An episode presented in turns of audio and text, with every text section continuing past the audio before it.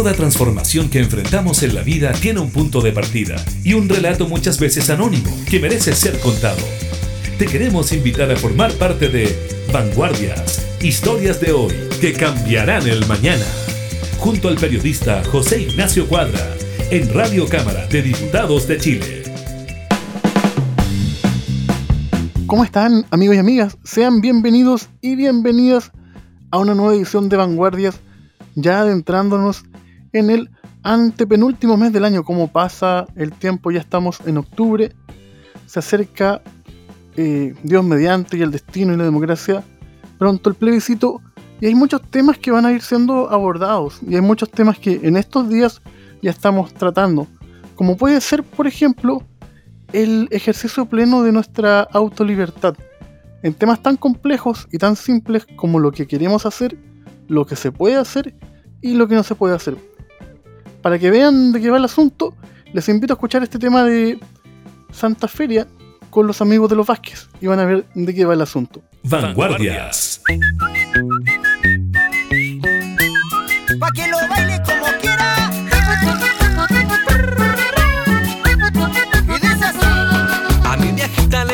los besitos. Le dije, no te aflijas, tómate este tecito. Esta hierbita seguro te va a ayudar. Se lo tomó, a mi hermana que estaba preocupada, la encontré llorando porque estaba estresada. Vamos pa'l payo que algo me voy a sacar.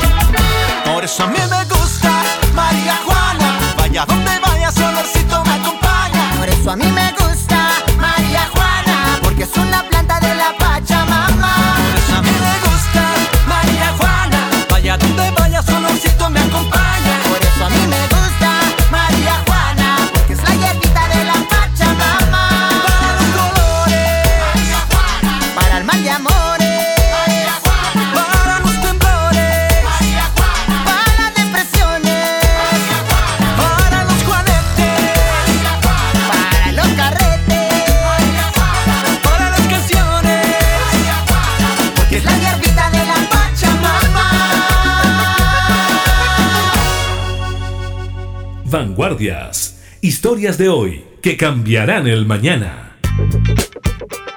En la Comisión de Constitución de la Cámara de Diputadas y Diputados se encuentran en discusión una serie de medidas tendientes a mejorar las leyes que buscan la persecución del narcotráfico, así como el fortalecimiento de instituciones de rehabilitación y reinserción social. El problema, aseguran desde diversos sectores, es que se ha puesto en el mismo nivel de peligrosidad a la cocaína y a la cannabis, lo que muchos consideran un despropósito.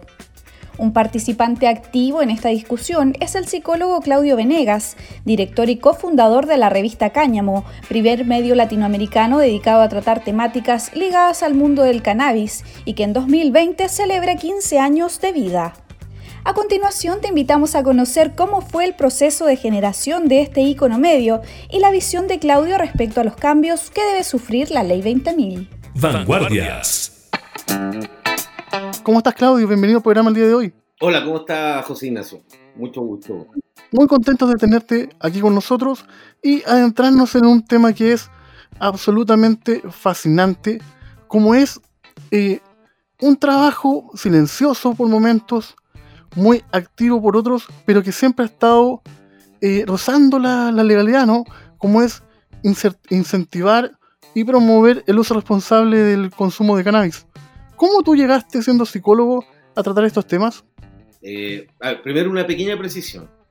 Eh, eh, y, no es, y es, de verdad, nunca hemos promovido el, el, el, uso de cannabis propiamente tal. Más bien el enfoque siempre ha sido asumir la realidad de que hay consumo de cannabis y habiendo asumido eso, es que existen alternativas de uso responsable o más responsables que en general ocurre con todas las sustancias. Por si acaso, lo, aclaro nomás para que después no vayan a decir que nosotros incentivamos el uso.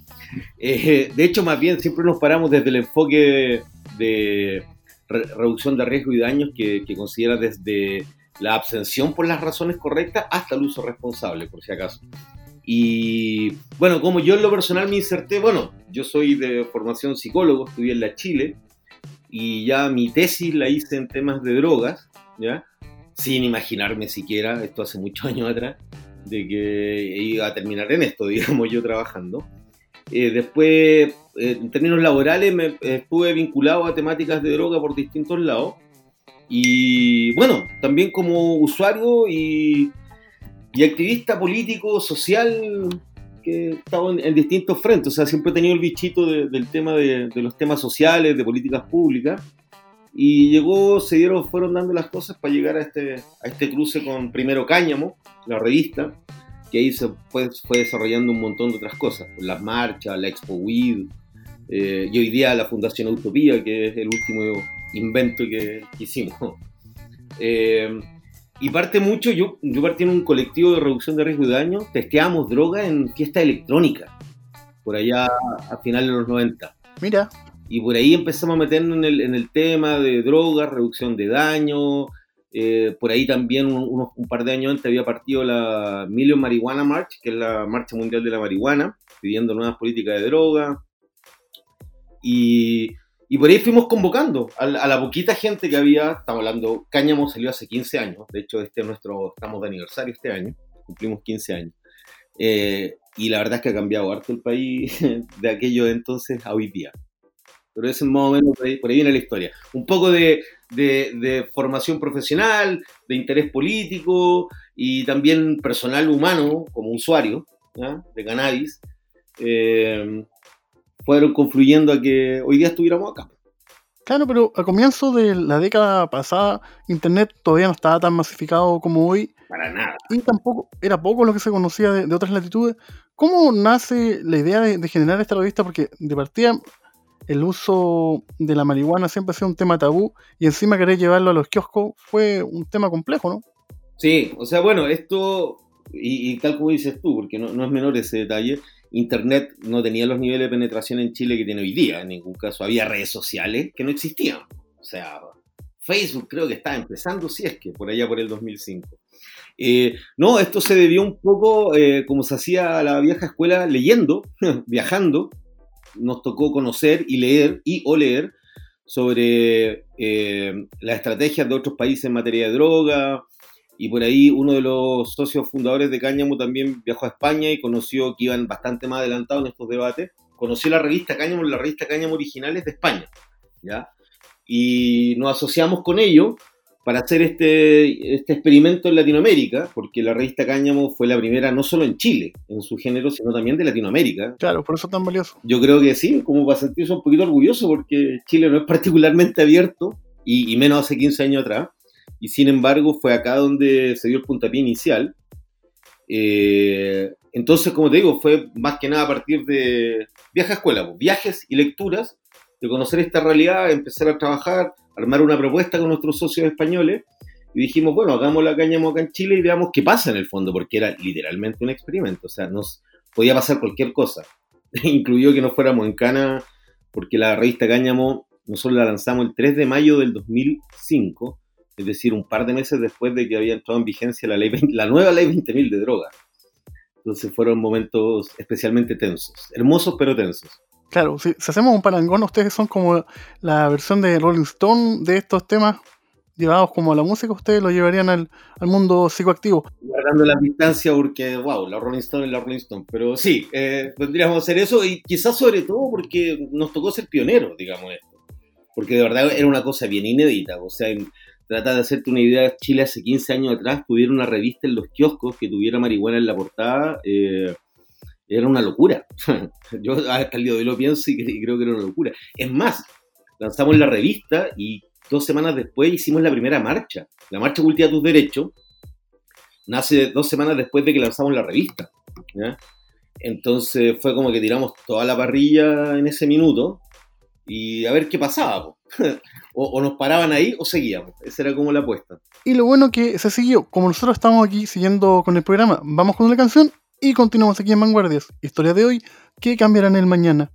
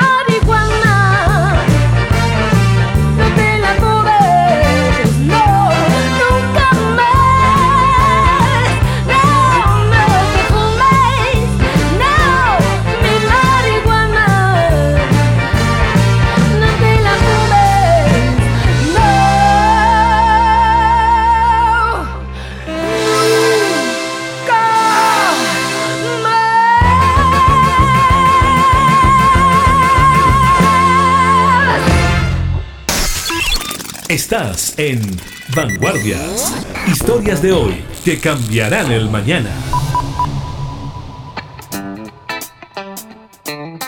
De vuelta en la conversación, Claudio, pero ¿y este proceso fue, fue pensado o se iba dando de a poco? Porque me imagino los primeros números igual estaba el miedo, primero si se vendía la revista, segundo la acogida que iba a tener, y tercero también el estigma social que, que, conllevaba también reconocerse como consumidor de cannabis, ¿no?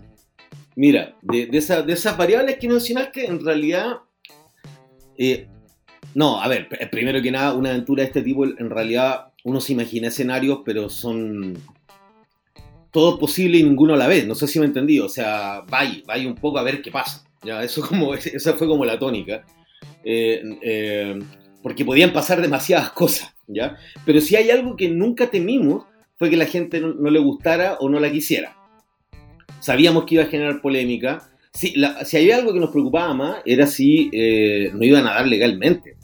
Porque en ese minuto la ley 20.000 estaba recién estrenada y dependiendo de quién leyera la ley 20.000, nosotros podíamos estar violando como 20 verbos de los que aparecían ahí. Claro. Inducir, facilitar, promover. Eh, y no éramos nadie, nosotros éramos unos NN. Entonces, la posibilidad de que nos golpearan sin que nadie siquiera se hubiese enterado era alta. Y de hecho, intentos hubo hubo intentos de censura, no intentos, no censuraron, de hecho. Eh, nos cerraron cuenta en el banco, en el Banco Estado de todos los chilenos.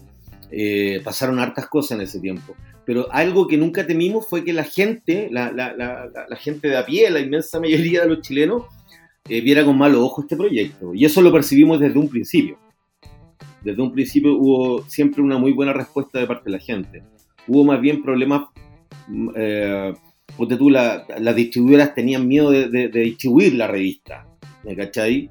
Y la distribuidora, para un medio de papel, la distribuidora en ese momento era clave, era clave, o sea, y no hay muchas en Chile, y Chile es un mercado pequeño, entonces era fácil pisar callo, pero, pero, pero y sabíamos que había que salir a la calle. Eso es lo que teníamos claro, que entre más gente nos conociera, entre más gente supiera de esto, entre más gente entendiera lo que estábamos diciendo, que como un poco partí diciéndote, no era promover así, oye, droguense, fumen marihuana, ni tampoco era, eh, eh, oye, en mi vida déjame fumarme un pito. Siempre fue algo un poquito más elaborado que eso. Nosotros desde el día uno hablamos de políticas públicas de drogas, desde el día uno hablamos de cannabis medicinal, con la herramienta y conocimientos que teníamos hace 15 años atrás, sin, sin internet mediante. Eh, pero eso siempre estuvo en nuestro horizonte, ¿ya? Y construir un movimiento, un movimiento ciudadano que, que, que, entendiera, nosotros esto lo, hemos dicho el día de uno, pero siempre es bueno recordarlo, porque la revista, eh, no, nosotros no defendemos plantas, nunca defendimos plantas ni sustancia, ni en polvo, ni líquida, ni de ningún tipo. Lo que nosotros hemos hecho o hemos tratado de hacer es defender derechos.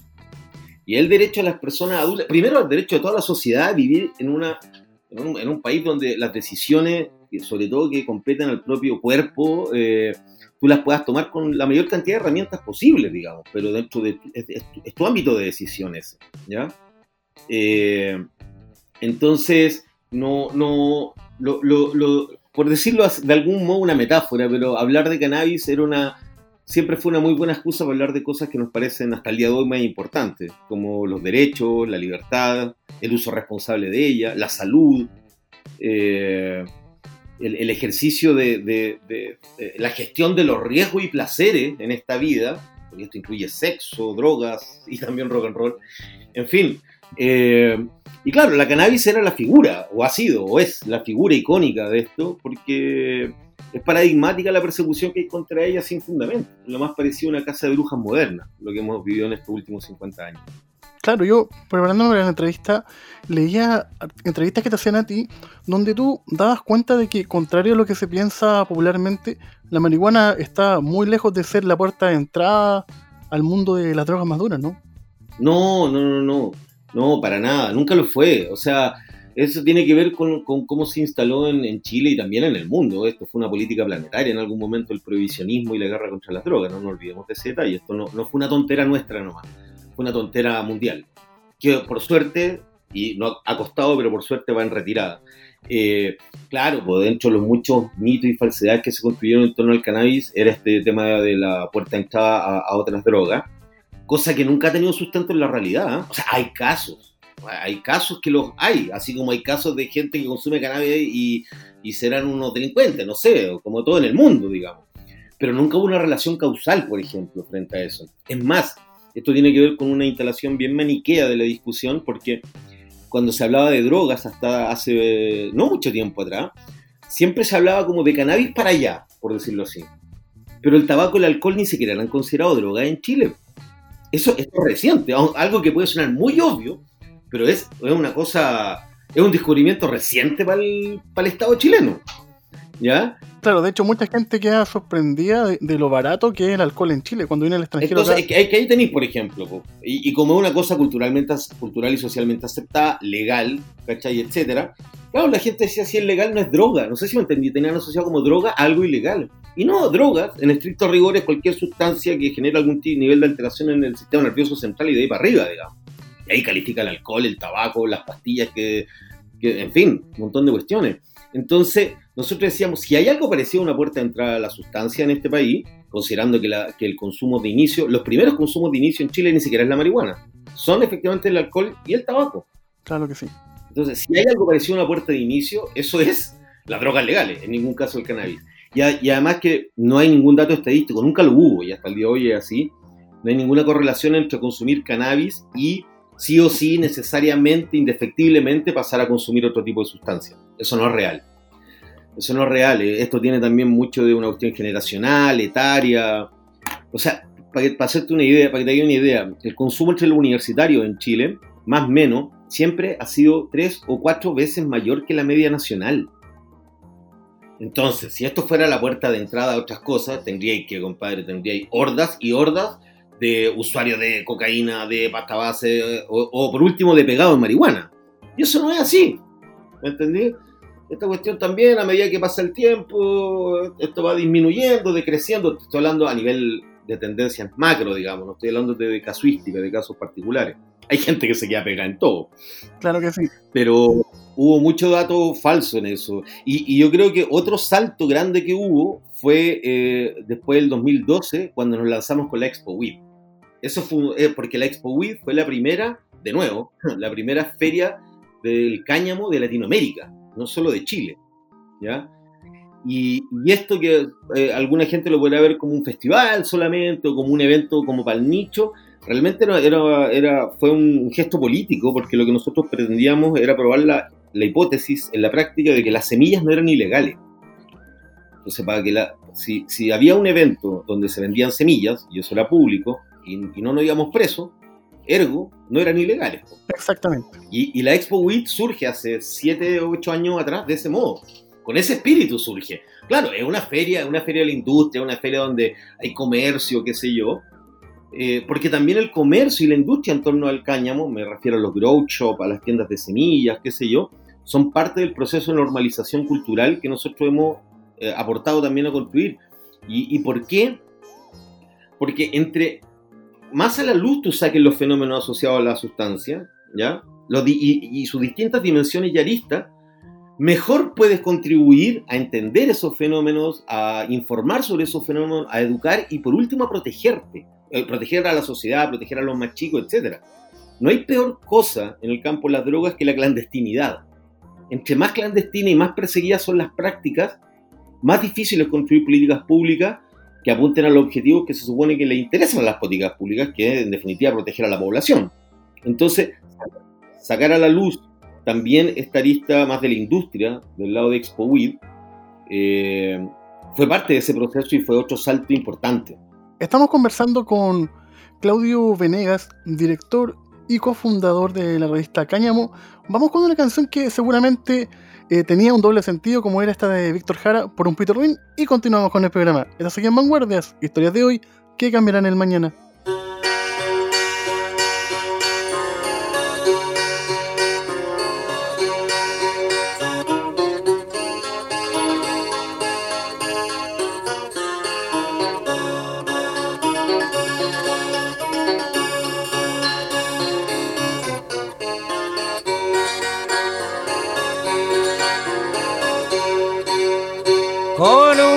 Ruin, Señor.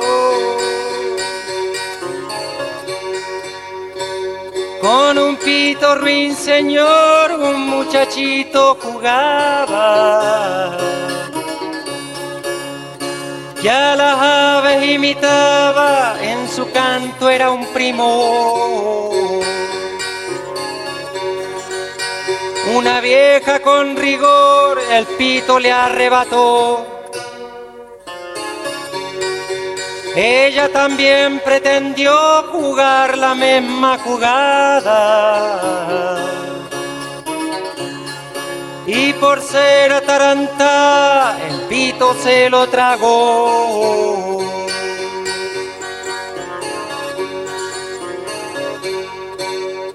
La vieja abría la boca. La vieja abría la boca, los ojos desmesurados. Pero aquel pito malvado seguía toca que toca. La vieja ya medio loca por no poderlo expirar. La tuve que maniotear y así se fue respirando. Y el pito se fue cantando al estómago a parar. Dándose unos refregones, decían unas amigas, usted tiene en la barriga una nidad de ratones con muchos retorcijones. La vieja sigue llorando, su desgracia lamentando por aquel pito pirata que lo tenía en la guata y siempre sigue piteando.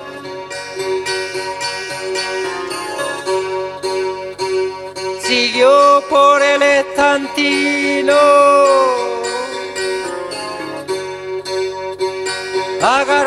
camino abajo y vino a tener atajo. Y vino a tener atajo al salir de su camino. Un avento se vino para poderlo arrojar no lo pudo desatar por estar muy ajustado. Y con el viento forzado, el pito volvió a pitear.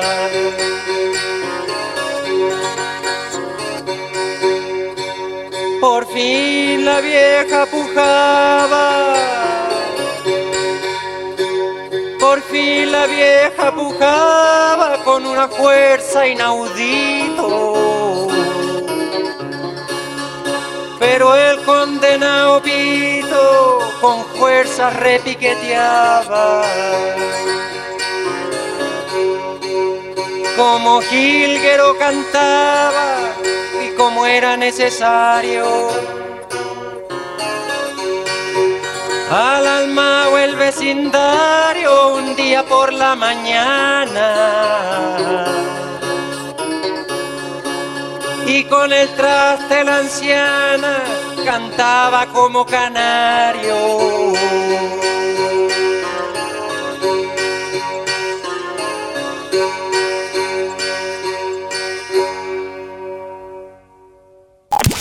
Estás escuchando Vanguardias. Historias de hoy que cambiarán el mañana. Con José Ignacio Cuadra.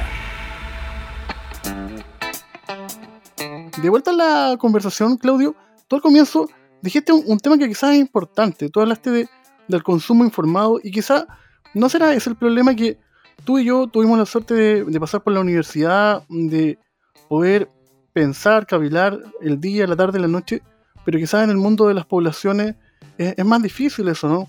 Y entonces quizás de las poblaciones, de lugares más marginales, entonces quizás el primer pito termina siendo un paraguas y, eso puede llevar a otra cosa, ¿no? A ver, dicho así como, para, no robarnos un minuto, porque estos temas son complejos, pero para tratar de, hacerlo en corto, es cierto lo que tú dices. Pero dicho eso, ¿ya? El problema no es la marihuana en sí. El problema son las condiciones de desigualdad en que viven sectores muy grandes de la población. ¿Me explico? Claro. ¿Ya? Si hiciéramos una especie de experimento social y yo le pasara una X cantidad de una marihuana a un chico, a un adolescente, o a un joven, o a un hombre, da lo mismo, o mujer, etcétera, que vive en sectores acomodados de la ciudad, y, y le paso la misma cantidad de marihuana a una persona que vive en, en un sector más vulnerable, ¿ya? Y los voy a visitar después de tres meses, te, eh, te, te la doy firmada que el que vive en sectores vulnerables va a haber vivido más situaciones complicadas con el tema, de la más diversa índole.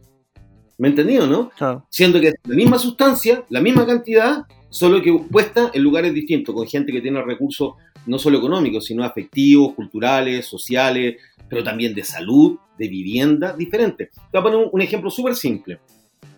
En Chile, eh, el consumo privado, personal y próximo en el tiempo, es decir, en tu casa, solito y en una cantidad razonable, no está prohibido, ¿correcto? ¿Ya? Claro, no está prohibido. Tampoco se dice de cuánto es. No, bueno, ese es otro problema, pero es, es totalmente lícito. El consumo en Chile, de- no solo de cannabis, de cualquier cosa, mientras sea de manera privada, personal, es legal. Pero ¿qué pasa cuando tú viví en un departamento de bueno, 30 metros y viven 7 personas? Y te querís salir a- y te querís fumar un caño, querías ejercer ese derecho de manera legal. Y no podís porque están los niños, no sé, tus sobrinos, tus hermanos, qué sé yo. Entonces salía a la calle y del minuto que salía a la calle a consumirte ese mismo pito, tú ya estás cometiendo una falta. Claro. ¿Me explico? Entonces, si te das cuenta, el problema no es la marihuana. El problema es anterior. Ahora, eso no significa que uno no deba prestar particular atención a cómo se instalan estos fenómenos y estas discusiones en los sectores populares. ¿Cachai? Eso, eso es un desafío. ¿Me entendí? Pero por cierto, todos están a decir, compadre, acá el problema nunca fue la marihuana. Mira, es una, una postura interesante porque, claro, cuando uno, uno ve los medios y, y ve gente que promueve abiertamente en televisión, por ejemplo, claro, hay gente que, que viene del ámbito de la cultura, que tuvo la posibilidad, ¿Sí? y por otro lado aparece la, la otra mirada como un poco más tétrica diciendo como ese daño que podría haber en la sociedad. Es que quiero remarcar el, el- el- el hecho. Yo creo que la gente tiene que darse cuenta, y esto no pasa solo en los fenómenos de droga, pasa con un montón de otros temas. ¿ya? Hay que dejar de echarle la culpa a- al, al- al sillón, al, al- sillón de Donoto. ¿Me entendí? ¿Cachai? Esa metáfora de cuando sorprenden a Donoto ahí engañando a su amigo Fritz, lo sorprende con su mujer, ¿ya? engañándolo en el sillón. Entonces Donoto, para resolver el problema de que su amigo lo estaba y que su mujer lo estaban engañando a él, decide vender el sillón. Claro, Acá mismo. Aquí la marihuana es el sillón, ¿entendí? Pero te saco el la cannabis y va a ser otro tema. claro, va a ser. Y eso, perdón, ha quedado absolutamente claro a partir de octubre, si es que alguien tenía alguna duda, me refiero al estallido social, y también ha quedado claro en los contextos de la pandemia, ¿ya? Si en las condiciones de hacinamiento que vive gente, no es tan fácil quedarse en la casa tampoco. Bueno, pasa exactamente la misma relación con el tema de- del cannabis, o sea, el- el- los problemas de los sectores populares no es la droga, es la pobreza, es la desigualdad social, son la falta de oportunidades, la mala educación, etc. Ahora, por constatarlo, no te resuelvo el tema, yo lo tengo claro. Pero lo que quiero decir que es un primer cambio de, de mirada que hay que tener respecto a esto. Y uno segundo es que entendiendo eso, entonces, ¿cómo logro en esos sectores construir eh, también una política de drogas que sea pertinente y adecuada? Pero eso se hace con... Para nosotros siempre hemos dicho que una cuestión clave, y es lo que, de lo que menos se habla lamentablemente a nivel de políticas públicas, en materia de droga y en materia de prevención, es, se llama educación. Claro, Y educación lo digo en un sentido amplio, no, no me refiero solamente a la educación formal del colegio, ¿cachai? Se, se trata de tener una sociedad educada en estas materias. Te, te pongo un, un- un simple ejemplo, y volviendo a lo del copete, eh, a lo del alcohol. Durante años, y todavía, todavía hay gente que no cree que el alcohol sea una droga. Entonces, cuando tú le decís a, a- a un compadre tomándose una chicha, o un compadre tomándose un vaso de whisky, oye, ¿tú también soy usuario de droga? No, pues compadre, ¿cómo usuario de droga si esto no, esto es chicha? pues? No, la, la, la marihuana, eso es droga, la, la pasta, la coca. O le decía Claro. al compadre que se está tomando el vaso de whisky, no, pues no, yo no soy usuario de droga, perdóname, me estoy tomando un whiskacho. La marihuana es droga, eh, el ácido es droga, la cocaína es droga. claro las, pastillas, las pastillas no son drogas, claro, si lo vemos de esa. Entonces, ahí partimos mal, po. y eso tiene que ver con educar a la población, ¿me entendís? Para que pueda tomar mejores decisiones. Ojo, no se trata, y nunca se ha tratado, de que, ah, sí, no, tienen razón, sí, obvio, sí, bla, bla, bla, entonces consumamos. No, la decisión, pues, es teniendo la información adecuada y es súper válida y legítima, no, entonces yo no la uso, ¿cachai? Eh, lo mismo pasa con el tema de lo- de los niños, que muchas veces nos achacan, no, pero miren lo que consumen los niños, la cantidad. Bien, bueno, los estudios, de ser correctos y revelan eso, pero no nos achaquen el resultado de una política que no es nuestra. Si los cabros están consumiendo, al parecer, más de lo que consumían antes, bueno, esos son los resultados de tu política de prevención, no de la mía. Y cuando digo tú, me refiero a la del gobierno, a la de los gobiernos, ojo, porque esto no es. La, la, cagada que tenemos en materia de droga no es patrimonio de este gobierno, esto viene de larga data y lo, y lo abarca todo. Entonces, de nuevo se trata con los cabros de educación, de información, de diálogo, ¿ya? No de mito, no de mentiras, no de esas campañas del terror que había en los 90 de mi papá se lo llevó la droga, ¿cachai? O de vuelve a ser inteligente. Yo, búscate por ahí después, googleate, o, que, o tus auditores y auditoras búsquense la campaña vuelve a ser inteligente y que vean los spots que hizo el, el, CONACE de esa época, si mal no recuerdo, para, para que lo, supuestamente desincentivar el, el, uso de marihuana entre, los entre los adolescentes. Era brutal, los dejaba como imbéciles. En vez de empoderar a los cabros, los dejaba como soberanos, idiotas y más encima mintiéndole. Que la marihuana te volvía estúpido, etc. Entonces los cabros que cuando prueban un pito y no se, resulta que no se mueren, como te decía la propaganda oficial, o a lo más se mueren de la risa, puta, perdí, el Estado perdió toda credibilidad. Exactamente. Pero también ahí pasa otro fenómeno que, que pasa que mucha gente llega por moda, la, mayoría de la gente, me imagino yo que cuando consume la primera vez de uno, y ahí también de repente pasan situaciones donde hay gente que entra con con crisis de pánico y al momento de ir a acudir a un doctor, en vez de ayudarlo, está como ese, ese castigo, castigo social, ¿no? Es, complejo. Porque, por ejemplo, a ti, a ti no eres profesional, ¿te, ha costado, por ejemplo, el, decir que tú consumes al momento de querer ejercer la psicología? en su minuto? Sí, tuve dificultades, pues sobre todo al principio. Yo hacía clases en la universidad en ese tiempo, no voy a decir dónde porque me trataron bien pero había un pacto de caballeros que mientras, como no, no, nos conocía mucha gente, mientras no se supiera mucho que yo era eh, trabajaba en Revista Cáñamo, era piola, pero cuando se subo fui combinado a dejar el cargo, pues, bueno, ¿me entendió, no? Porque ya era muy obvio, muy público. Eh, no, con, no, sí, sí, lo, lo, lo viví, ¿cachai? Eh, sobre todo, sobre todo en, en los primeros años. Es que de verdad yo creo que eh, eh, cuesta transmitir, bueno, ahora estamos que cumplimos 15 años, voy a aprovechar a hacer propaganda, estamos haciendo un libro especial de los 15 años de Cáñamo, que la gente lo puede comprar en cáñamo.cl, y lo, invito a que de verdad lo tengan, aparte de ser una muy buena ayuda, porque ahí ustedes, las personas, sobre todo los más jóvenes, se van a dar cuenta del recorrido que ha sido esto. 15 años, eh, bueno, no, no, es poco tiempo, pero claro, no estáis hablando del siglo pasado, estoy hablando hace 15 años atrás, la cosa era radicalmente distinta en materia de cannabis. Entonces, hablarlo públicamente, decirlo, no era tan fácil. Y eso yo creo que es parte de los aportes que hemos construido humildemente, lo digo, eh, pero sin falsa modestia, que hemos sido un aporte a que estos temas se puedan abrir y se puedan conversar abiertamente. Que los cabros se lo puedan hablar con los papás, que se pueda hablar en la universidad, en los colegios, en las pegas, etcétera. ¿Y usted en qué, momento te sentiste seguro con Cáñamo? Dijiste, esto ya va bien en el tercer, cuarto año. ¿En qué momento tú dijiste, Vamos, eh, seguro de que estamos en lo correcto desde antes de hacer caña. eso nunca. Eso nunca Entonces, no sé de qué seguridad me habláis. De, de, la editorial, por ejemplo, de decir que es un buen producto, que la gente lo está comprando.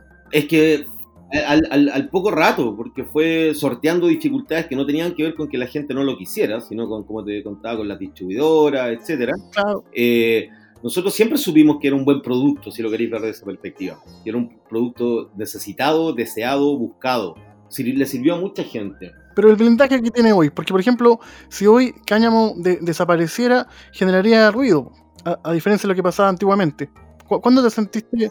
Wow, yo creo, yo creo que eso fue más o menos a partir del 2009, eh, que hubo más certeza de todo, porque ahí pasaron varias cosas el 2009. Eh, ya, estamos hablando cuatro años después de que lanzamos la revista, eh, ya habíamos hecho cuatro marchas, y las marchas iban increciendo cada vez con más gente, pero yo creo que hay un dato clave, fueron las elecciones presidenciales de ese año, donde Marco Enrique Minami, que fue como la sorpresa de ese año, que logró un 20%, fue el primero candidato presidencial que nosotros tuvimos en una portada y que habló tan abiertamente eh, sobre el tema droga y se, se, manifestó, más importante que eso, más que lo confesional, se manifestó eh, tan abiertamente, sin, ser, sin venderla, porque él mismo reconocía en esa entrevista que estaba cachando, y estaba aprendiendo el tema, pero se manifestaba totalmente partidario a dialogar, a abrir las discusiones y, y estaba totalmente consciente ya en ese minuto que, que esto no funcionaba. ¿Y por qué, por qué lo menciono tanto? Porque a raíz de que Marco hace esto, obliga a la pauta noticiosa de aquel entonces a incluir el tema. Y se lo tienen que empezar a preguntar a todos los candidatos presidenciales de la época. ¿Me cachai? Claro, y de hecho, desde ahí nacen varios proyectos de ley y logramos en 2015 finalmente eh, la, la despenalización. Estamos conversando con Claudio Venegas, director y cofundador de la revista Cáñamo y de la Expo WIT. Vamos con la canción y continuamos en el programa. Vanguardias.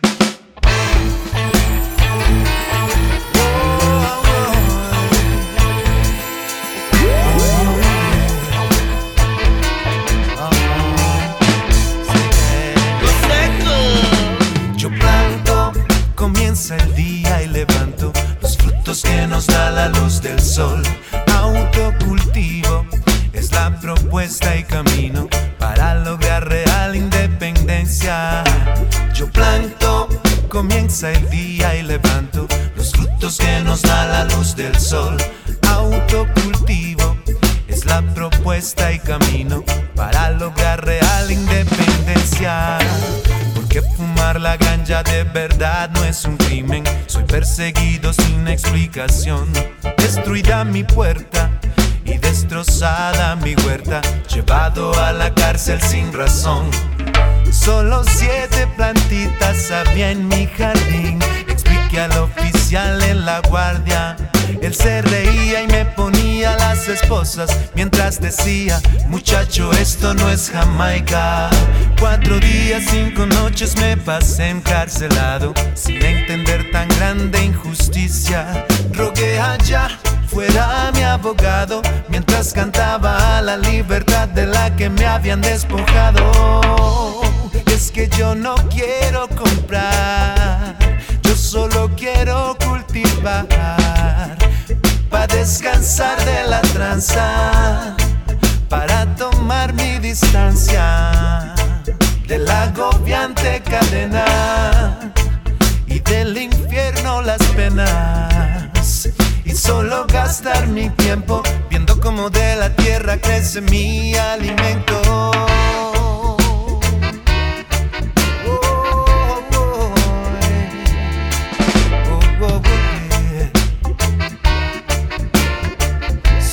Me resta decir, cultiva tu mente y la tierra, cultiva tu mente y la tierra, cultiva tu mente y la tierra, cultiva tu mente y la tierra.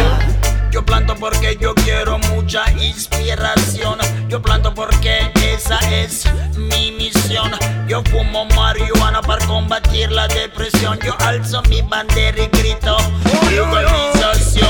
Yo planto, comienza el día y levanto los frutos que nos da la luz del sol. Autocultivo es la propuesta y camino para lograr real independencia. Yo planto, comienza el día y levanto los frutos que nos da la luz del sol. Autocultivo es la propuesta y camino para lograr real independencia.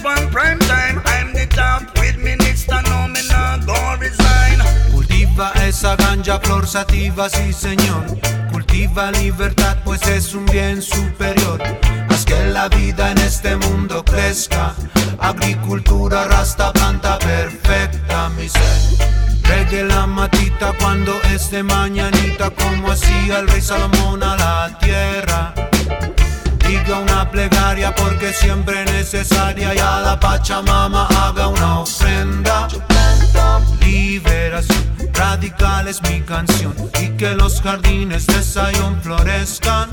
Enriquecer al ser humano en su esencia para generar un nuevo estado de conciencia en este mundo encadenado en que se vive. Que cada quien sea al final quien decide. Liberación radical es mi canción. De quien que prendan inciensos en Zion. Hey, liberación, alborocio en conexión. Y desde Chile con la vibra aquí que neira. Yo planto, comienza el día y levanto los frutos que nos da la luz del sol. Autocultivo es la propuesta y camino para lograr real independencia. Yo planto, comienza el día y levanto los frutos que nos da la luz del sol. Autocultivo es la propuesta y camino para lograr real independencia.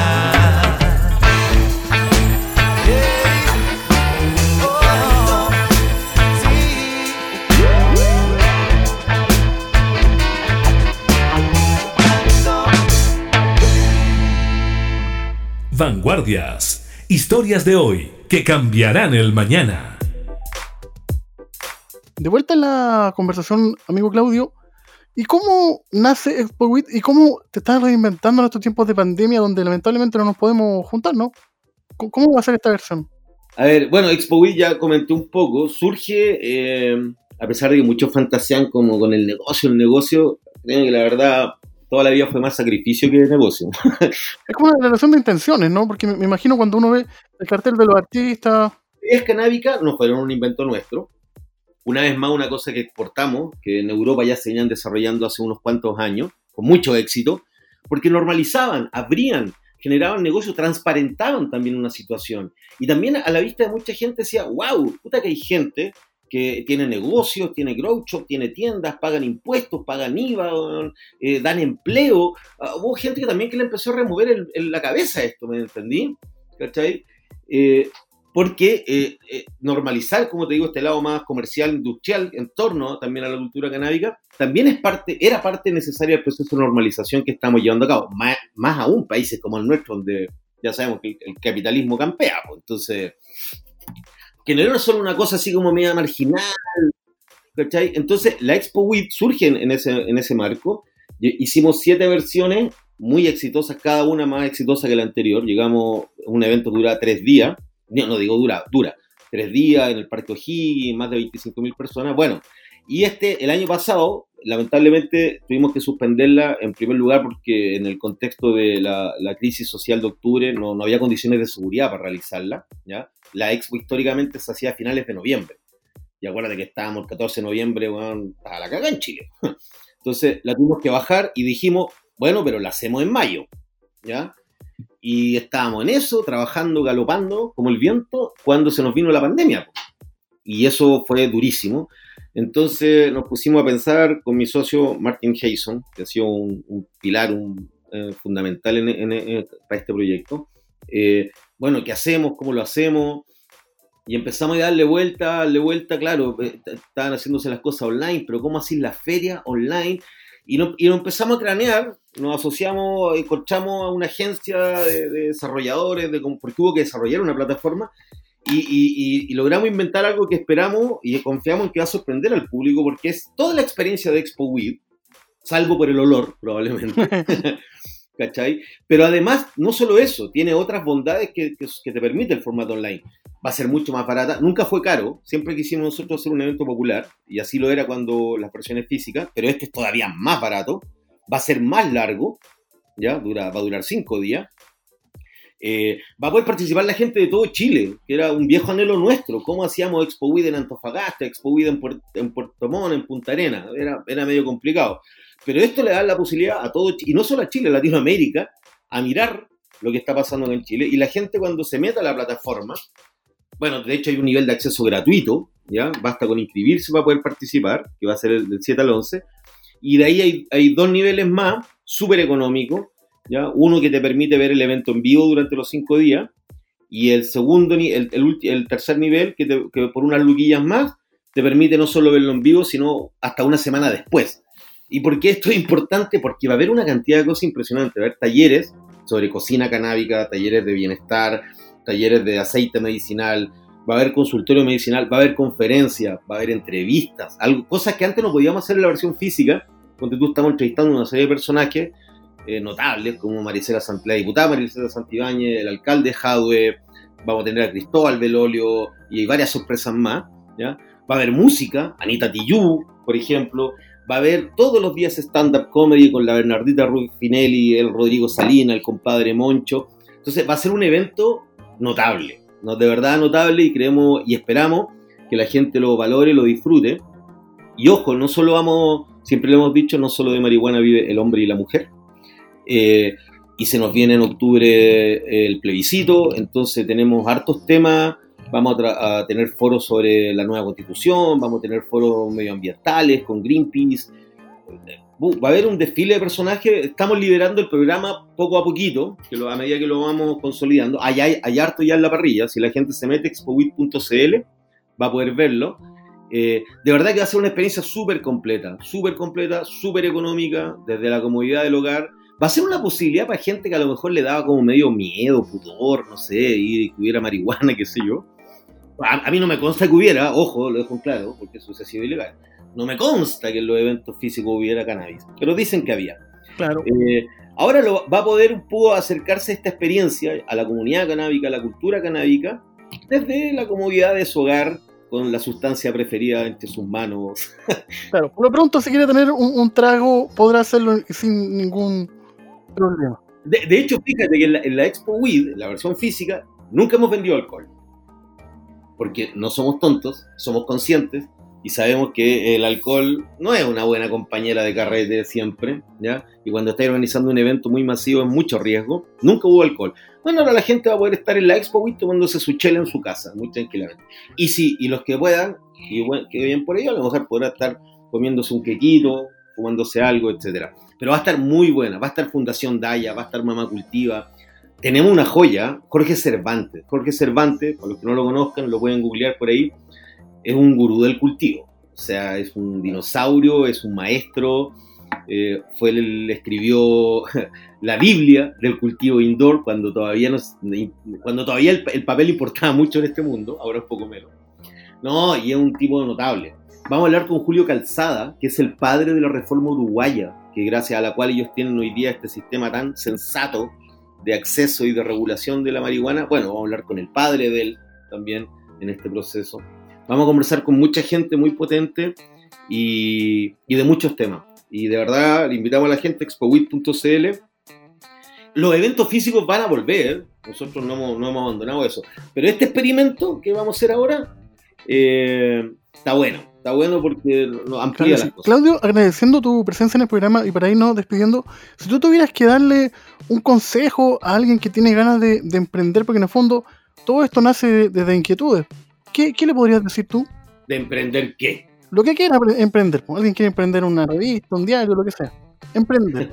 y entender las dos cosas. Finalmente, las dos- el entendimiento lleva al emprendimiento. Mira, el primer consejo, y te lo digo súper en serio, primero, que se compren el libro Los 15 años de Cáñamo, que está pronto a salir, ¿ya? ya pero ya se está vendiendo, porque van a tener una... Y, y que se metan a la Expo Weed, que se metan. Ahí van a tener un panorama súper grande y claro, no solo de la realidad nacional, sino internacional, y de ver todas las posibilidades que hay en torno a esto. Y eso que todavía no llegamos a las posibilidades que nos va a abrir una verdadera nueva regulación, ¿ya? Donde puede haber un mercado regulado, donde se pueda, donde Chile podría ser una potencia agrícola. Esto podría ser un polo de desarrollo para el país. Y, y no estoy hablando así como de volado. Chile, doy el dato a los emprendedores, hasta los años 50 era el quinto productor de cáñamo del mundo. Desde los tiempos de la colonia, Chile fue el productor de cáñamo para todo el reino. ¿No entendí? Entonces, Buen dato. Sí, no, no, no, sí, es bueno. Hay, hay- hay una hipótesis que plantean que por eso en Chile se fuma tanta marihuana, porque a pesar de todas las leyes, a pesar de la dictadura, a pesar de todo, Chile tiene una cultura ca- cañamera muy arraigada. En la quinta región, si no está allá porque hablan de los de los Andes, de Rancagua, eso es histórico. Estaba pensando exactamente en lo mismo. Yo vengo origi- Eh, originalmente. Eso no es, eso no es mito. en, en la, en- en- la zona de, en la zona de los Andes, en la quinta región, en los interiores, eh, estaba la industria, había una potentísima industria del cáñamo en Chile, que empleaba a 2.500 personas en esa época. Eh, la gente en los 80, cuando hacía supuestamente el servicio militar, mucha gente de, de esa zona de los Andes se quedó a vivir en un sector que se llama San Esteban. Ya. Entonces, desde ahí nace el mito de que en los Andes, en la quinta región, eh, hubo gente que llegó a plantar y nunca más se fue. Pero de verdad, y te insisto, si la gente que se compra el libro, además de apoyar un proyecto que vale la pena apoyar, como es Cáñamo, que se la ha jugado durante muchos años y a cara descubierta, eh, compra, compra el libro y vayan a la Expo Week. De hecho, creo que hay una promo ahora que si compráis el libro, te, te- te- te incluye la entrada a la Expo Week. Imagínate, ¿eh? ya, o sea, eso ya. Y el libro no es un libro cualquiera, un libro gran formato, Sí, tapadura y todo. tapadura, y 150 entrevistados, y ahí la gente va a poder dimensionar, entender, incluso proyectar desde dónde venimos y hasta dónde podríamos llegar. Claro, y nosotros, Claudio, por honor al tiempo, podemos llegar solamente hasta acá. Te quería dar las gracias y me quería despedir con un tema de Los Miserables, Un cielo azul. Yo soy José Ignacio Cuadra y esto fue Vanguardias, historias de hoy que cambiarán el mañana. Recuerden que estamos en Spotify, Apple Music y nuestra página www.radiocámara.cl. Hasta la próxima. Gracias, Claudio. Vale, chao, muchas gracias a ustedes. Vanguardias.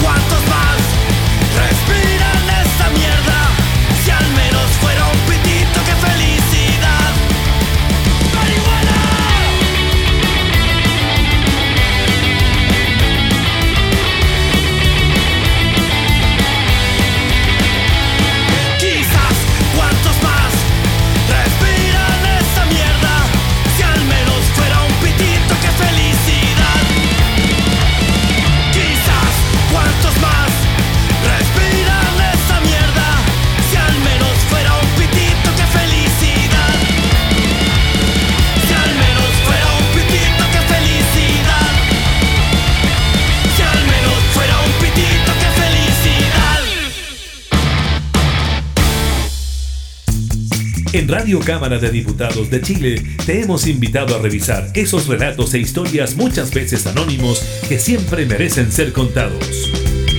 Fue Vanguardias, historias de hoy que cambiarán el mañana, con el periodista José Ignacio Cuadra.